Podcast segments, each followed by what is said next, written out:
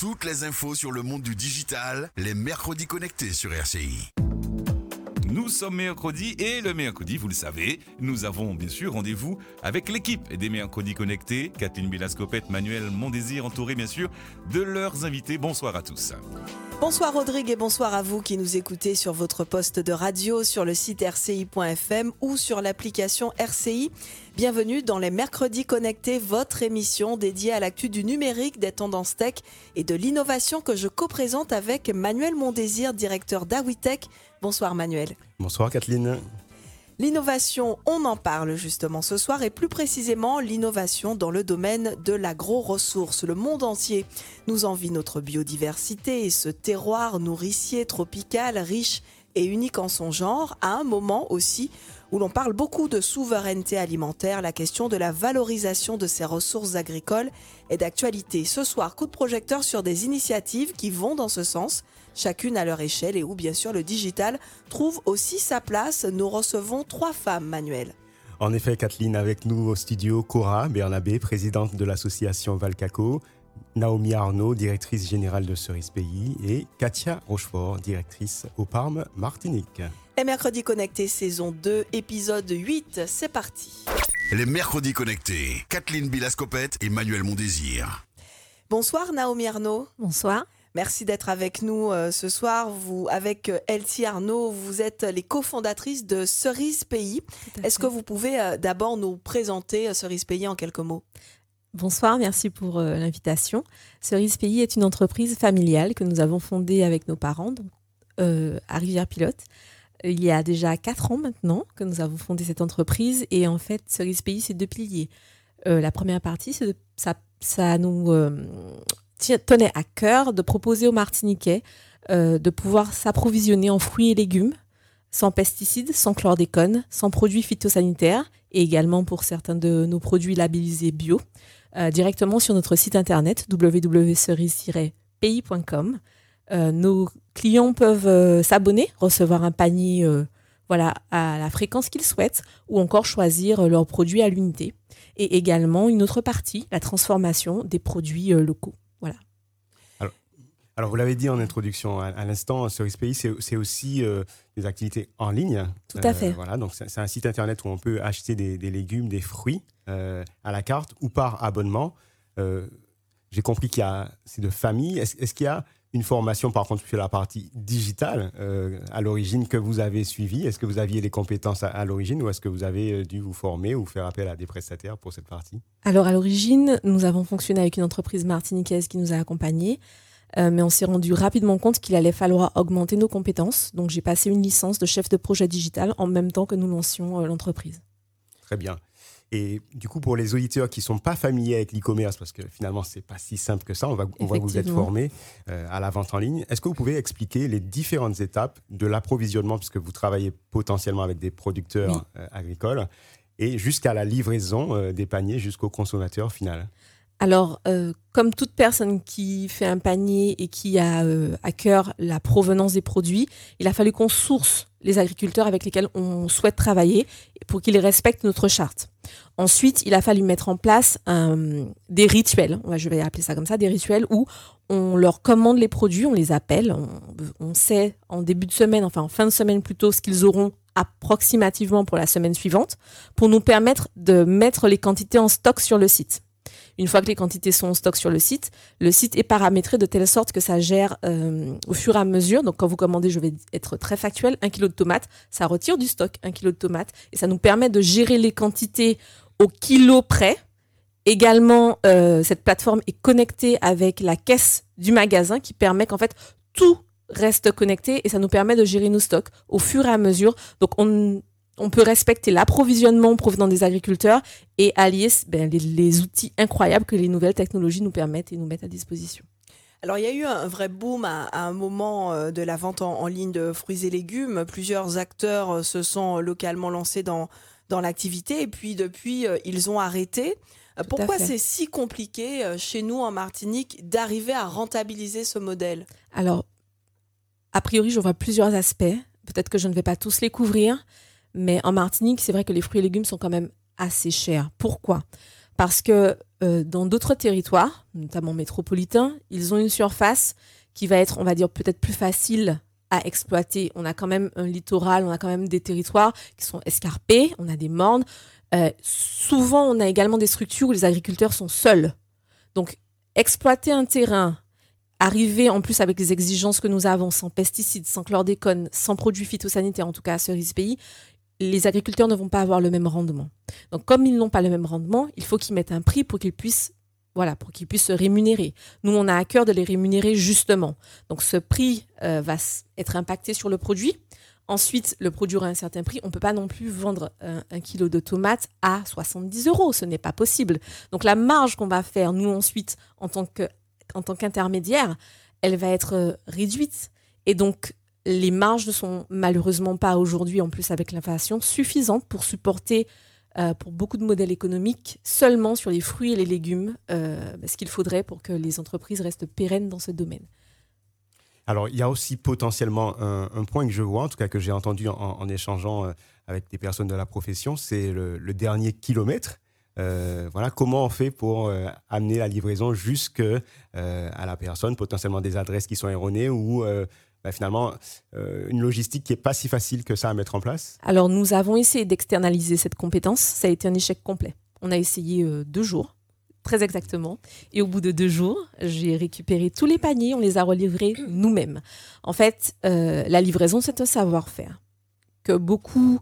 voilà, ils se disent, voilà, on peut essayer de faire autrement. En fait, euh, quand on travaille dans le digital, la livraison, c'est à ce moment-là que le client nous rencontre. C'est à ce moment-là que le client fait le lien entre ce qu'il a commandé sur Internet et les personnes qu'il y a derrière. Et c'est important de mettre de l'humain dans le digital.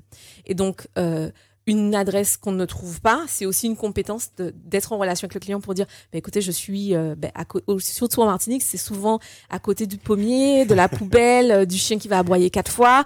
Voilà, il y a ça aussi qu'il faut gérer. Et puis les nouvelles technologies, ben, que je ne vais pas citer, qui nous permettent aussi de trouver une adresse par un point de géolocalisation, ça nous aide énormément.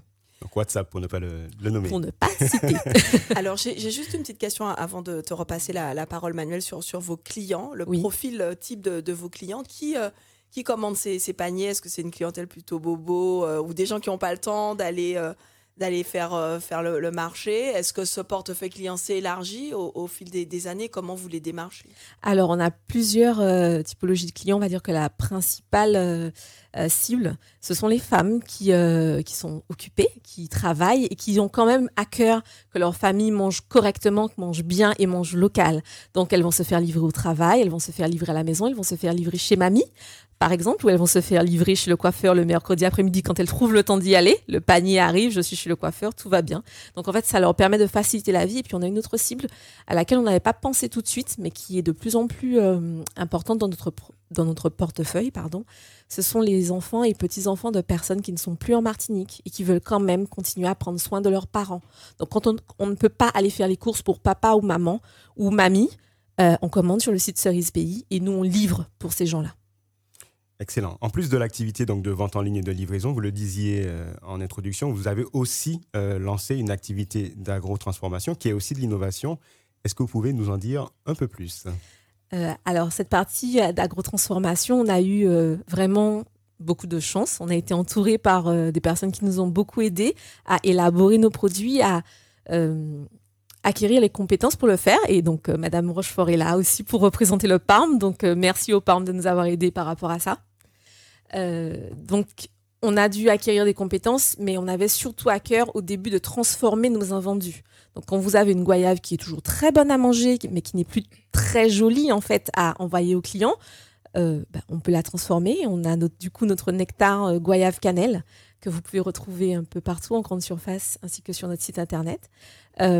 pour ne citer que ce produit notamment, et euh, bah, ça a plu, ça a tellement plu que du coup, on, est passé de la transformation des invendus euh, à une véritable production. Euh, nos parents sont végétaliens depuis plus de 30 ans. il y avait certaines recettes que ma mère gardait secrètes, qu'elle garde toujours secrètes d'ailleurs, mais que maintenant nous commercialisons comme la galette végétale à base de farine de manioc, qui a été du coup, grâce au Parme, également euh, mise en fait euh, de telle sorte que le consommateur peut euh, bah, du coup l'acheter en grande distribution, la consommer de façon très simple, juste en la passant au four ou à la poêle. Donc ça aussi, c'est une innovation. Et euh, du coup, on a eu le, le, second prix pour euh, la catégorie nutrition santé d'innovation avec le Parme. Voilà, on est très contents. encore bravo et on, parlera hein, tout à l'heure de ce prix de l'innovation du, du, Parme.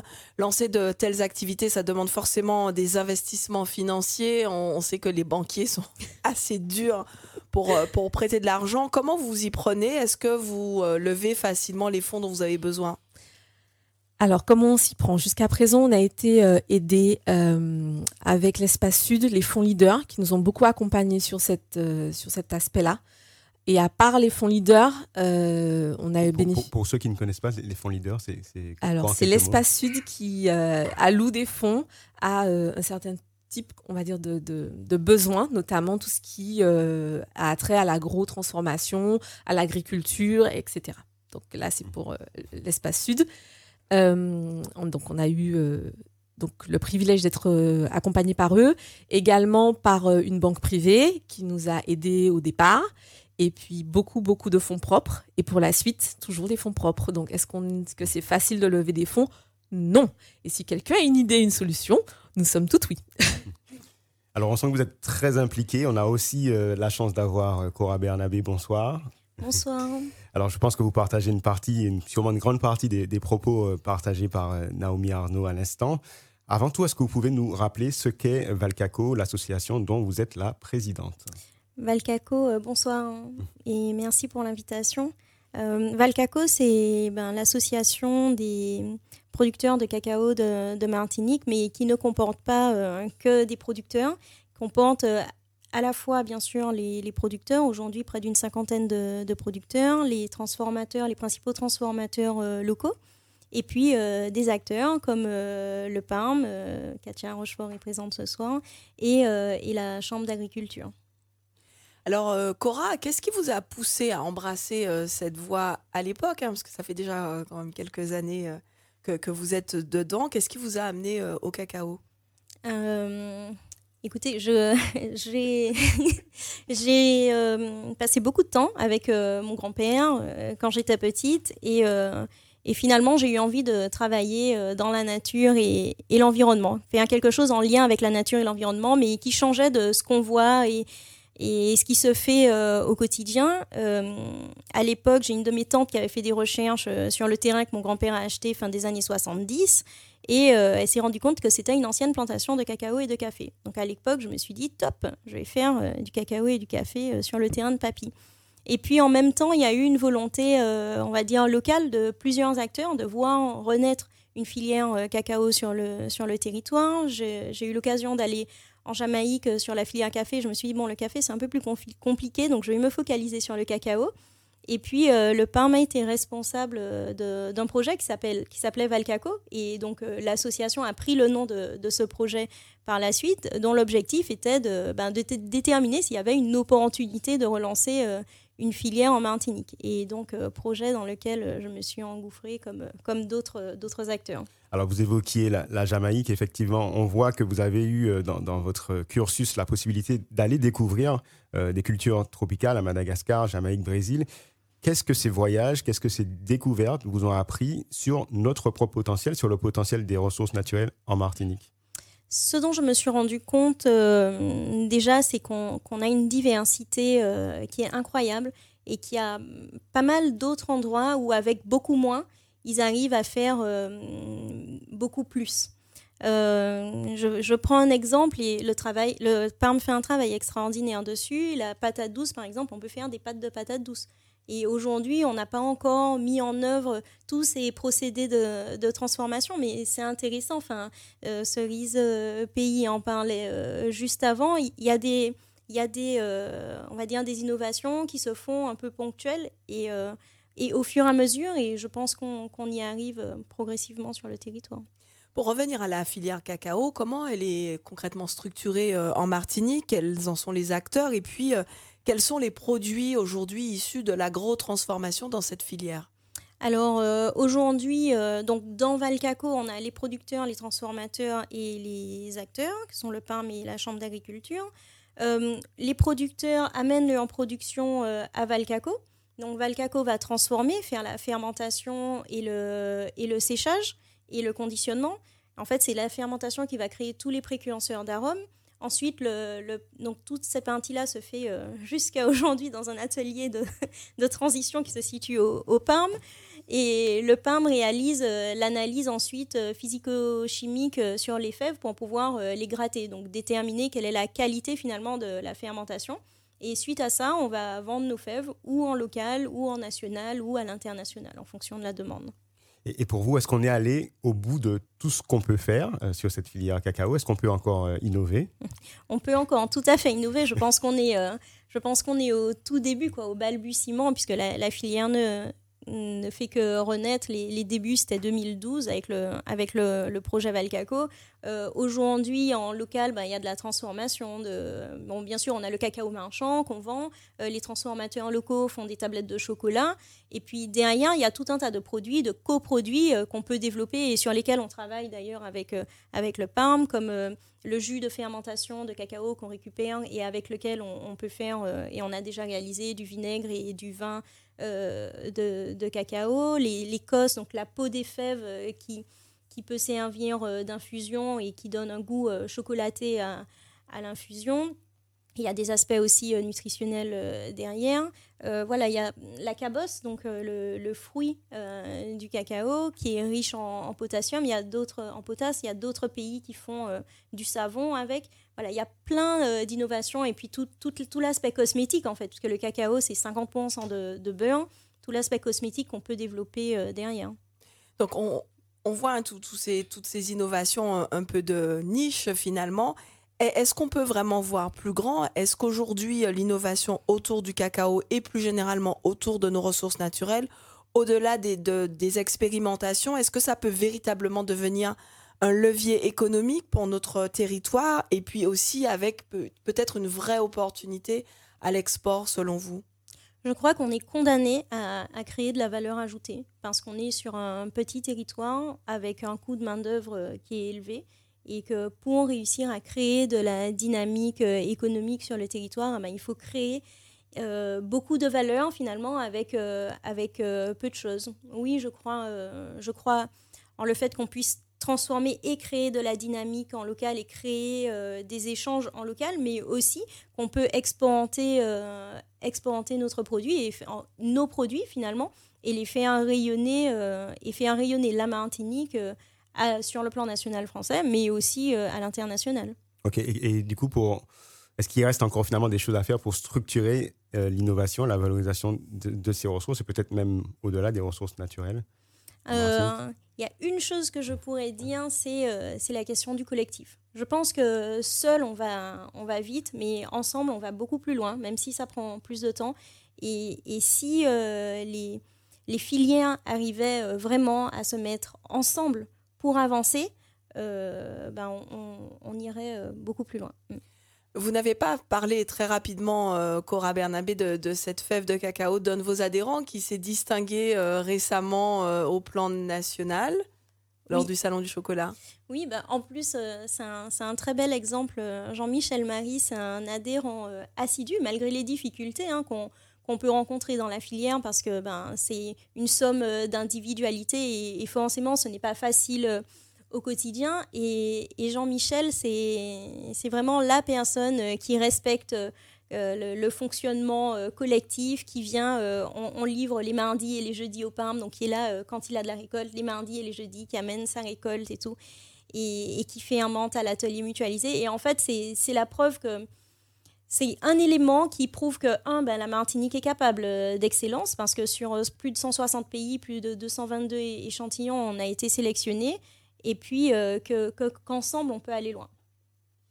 Très bien, merci beaucoup euh, pour, pour, euh, pour ces, ces, belles informations que vous nous donnez. Alors, on, a beaucoup parlé de cette structure et elle, aura, elle a enfin la, la parole, hein, cette structure qui est préoccupée et engagée dans les défis de la valorisation des ressources naturelles et agricoles de notre île. Euh, Je veux parler du PARM, le pôle agro-ressources de Martinique. Bonsoir, bonsoir Katia Rochefort. Bonsoir à vous, Kathleen. Vous êtes euh, la directrice générale du PARM. Bon, est-ce que vous pouvez nous représenter en quelques mots cette structure, même si on a un peu compris à travers les, les deux précédents témoignages quel rôle vous, vous, vous jouez? Mais dites-nous-en un petit Alors, peu plus. oui, ce qu'on peut dire déjà, c'est que le PARM, c'est un satellite hein, de la collectivité territoriale de Martinique qui est euh, présidé par euh, M. Nicaise Monrose, qui est un conseiller exécutif à la CTM.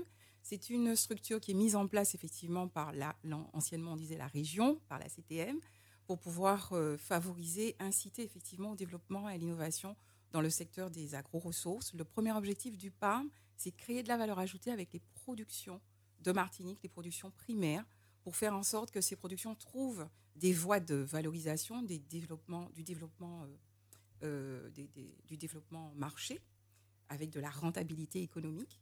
Et pour cela, effectivement, il faut activer le levier de la recherche-développement.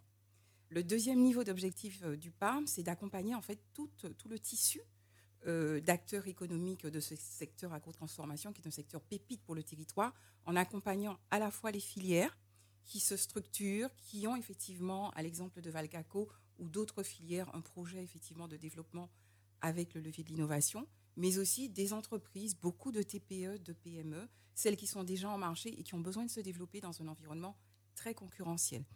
Notre apport aussi est sur, avec le levier de la formation, de la formation professionnelle, mais aussi de la formation initiale, puisqu'au travers de plusieurs partenariats, nous intervenons avec la mise à disposition de nos équipements pour euh, euh, les, mobiliser dans des, dat- dans des ateliers travaux pratiques d'élèves euh, du secteur agricole en particulier, anciennement avec l'Université des Antilles, sur un parcours euh, alimentation-santé qu'ils avaient en L3 euh, à l'université. Donc, c'est dire qu'en fait, le PARM s'est tourné depuis 20 ans vraiment dans la question, effectivement, de- dans la question de la valorisation de notre production endogène pour créer effectivement ces leviers de création de valeur et favoriser le développement de filières, de niches, mais aussi d'entreprises, je dirais, performantes. Alors concrètement, comment fonctionne un accélérateur d'innovation comme le, le PARM de façon pratique hein, une, une structure qui souhaite mener un projet d'agro-transformation, euh, comment elle va être euh, accompagnée par, euh, par le PARM Co- Comment elle s'y prend? Alors, elle s'y prend, elle nous contacte, ou elle contacte quelqu'un qu'elle connaît déjà au sein de l'équipe. Nous sommes 24 euh, dans l'équipe. Elle nous contacte et nous avons d'abord un entretien, effectivement, d'écoute du besoin. Euh, dans le cas où la structure est déjà connue, a déjà été accompagnée, ça va plus vite, c'est plus efficient, évidemment, parce que nous sommes tout de suite dans un mode conseil euh, lors de ce premier entretien. Lorsque l'entre- le- l'entreprise ou le porteur de projet n'est pas connu, nous avons un entretien plus exhaustif qui nous permet de définir avec euh, le porteur de projet ou l'entreprise le cadre du besoin, le cahier des charges d'intervention, après une visite sur place, plusieurs échanges et une proposition donc qui est faite. Une proposition, au PARM on l'appelle la proposition technique et financière qui décrit ben, comment nous allons déployer notre expertise pour répondre aux besoins et financière parce que effectivement euh, nous intervenons dans le cadre de prestations privées euh, lorsque nous ne sommes pas effectivement dans un dispositif euh, d'accompagnement collectif. Ce que je veux dire, c'est qu'on a deux dispositifs. L'accompagnement privé dans un cadre complètement de contractualisation sous, le, le- le- sous scellé de confidentialité. Et puis aussi l'accompagnement collectif euh, qui nous permet, dans un partenariat public-privé avec un levier de financement, de venir intervenir auprès des entreprises de manière collective et personnalisée. Concrètement, l'entreprise, une fois qu'elle est d'accord sur la définition du besoin, ben, nous intervenons, euh, tout comme nous l'avons fait euh, auprès de, de, de Cerise Pays et beau- auprès de beaucoup d'autres, pour, pour réaliser effectivement leurs projets. En général, ce sont des projets qui nous amènent à faire de l'expérimentation, à conduire de l'expérimentation, de l'expérimentation sur nos plateaux techniques, qu'il s'agisse effectivement de plans d'expérience, de plans de développement, de formulation, de tests de conservation ou tout autre élément. Il, aussi, il peut s'agir aussi de, de venir dans l'entreprise pour euh, conseiller sur les modalités de fonctionnement de la production, comment organiser mon atelier de production, quels équipements dont j'ai besoin, quelles spécifications techniques pour ces équipements comment je vais les organiser, les structurer en poste de travail dans mon atelier pour dimensionner cet atelier, dimensionner ces équipements et faire en sorte que l'unité de production qui se mobilise, euh, qui se définit, euh, soit effectivement performante. Après, la question de l'investissement, tout comme vous avez, vous l'avez abordé avec euh, Oui. Madame Arnaud, est un élément important que nous prenons en compte, en tenant compte du fait que ben, le marché est étroit, la concurrence est rude, les équipements euh, qui transforment des productions de, petites, de petits volumes sont en général euh, complexes à mobiliser. Et donc, nous avons effectivement, avec l'expertise développée au PARM, défini un certain nombre de fournisseurs et nous favorisons effectivement cette, cette, cette information et cette organisation effectivement de projets. Dans le cadre du développement d'un projet innovant. Alors, il faudra, il faudra, enfin, il faudra conclure. On a d'autres questions, mais euh, vous avez. Alors, dans le cadre du projet, d'un projet purement euh, sur un parcours innovation, nous sommes effectivement attentifs à chaque étape, puisque je peux préciser pour conclure, c'est que nous intervenons dès la définition du concept euh, du produit innovant. nous pouvons effectivement conseiller dès là. Donc, il s'agit d'une idée qu'on va effectivement amener l'entreprise à adapter, à performer pour être sûr qu'elle est en adéquation avec le marché. Parce que c'est ça le levier pour réussir pour l'innovation. Et nous allons jusqu'à l'accompagnement euh, du lancement commercial. Alors, euh, Katia Rochefort, justement, pour le grand public, le, PARM est connu en tant qu'organisateur du prix de l'agro-innovation. Hein. C'est un, événement qui est effectivement très médiatisé et donc euh, connu du, grand public. D'ailleurs, l'édition 2023 vient de s'achever. Est-ce que vous pouvez d'abord nous, expliquer ce qui a motivé la création de ce prix? Alors, ce qui a, créé, qui a motivé la, la, création de ce prix il y a déjà quelques années, la première édition, c'est 2016, donc on y a réfléchi dès 2014 de mémoire, c'était vraiment euh, de favoriser euh, pour euh, l'écosystème de l'innovation et des acteurs économiques la connaissance effectivement de cet effort d'innovation que nous observions au niveau des entreprises de l'agroalimentaire, de l'agrotransformation, cet effort important pour pouvoir se différencier sur leur marché. Le deuxième niveau, c'était ben, vraiment de développer cette culture de l'innovation au niveau de, cet écosystème et tout simplement des acteurs économiques et aussi d'inciter donc euh, les porteurs de projets et les entreprises à innover. Parce que la locomotive de l'innovation, c'est quand même la voie de la durabilité. Alors, parmi les catégories du concours, il y a un prix du consommateur. D'ailleurs, euh, Cerise Pays, euh, on le disait, a reçu le deuxième prix dans cette catégorie.